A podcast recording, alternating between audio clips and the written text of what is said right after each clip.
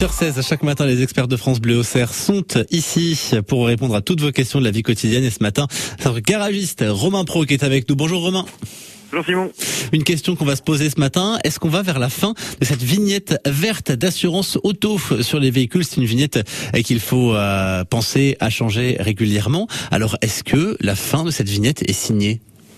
On a l'air d'être d'être réellement sur le chemin. On attend euh, la coordination des différents groupes d'assureurs, mais oui, techniquement par on devrait avoir la fin dans l'année à venir de notre vignette d'assurance. C'est-à-dire que les assurances ne l'enverront plus. On aura toujours bien évidemment l'obligation de s'assurer, bah oui. mais on n'aura plus l'obligation de la mettre sur le pare-brise. Alors est-ce qu'elle va être remplacée par quelque chose? J'ai pas entendu. Est-ce qu'elle va être remplacée par quelque chose d'autre cette euh, vignette d'assurance? Non, l'idée en fait c'est de revenir un peu dans cette euh, dans ces différentes lois qui passent au Parlement européen, d'économiser le papier, de faire de la dématérialisation.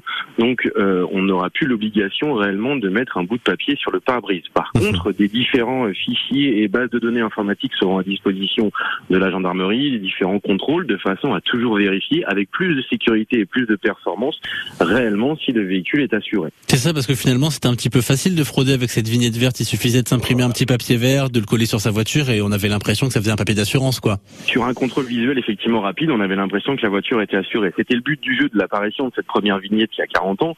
Maintenant, euh, voilà, c'est très facile avec un scanner de frauder.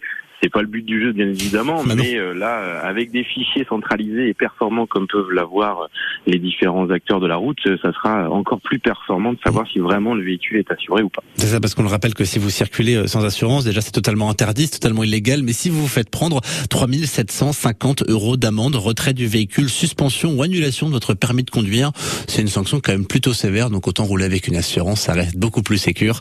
Et tout ça, c'est bon à savoir. Merci beaucoup Romain d'avoir été avec nous ce matin. Belle journée, bon week-end. 8h et presque 19 minutes sur France Bleu Auxerre. On jette un œil sur votre météo.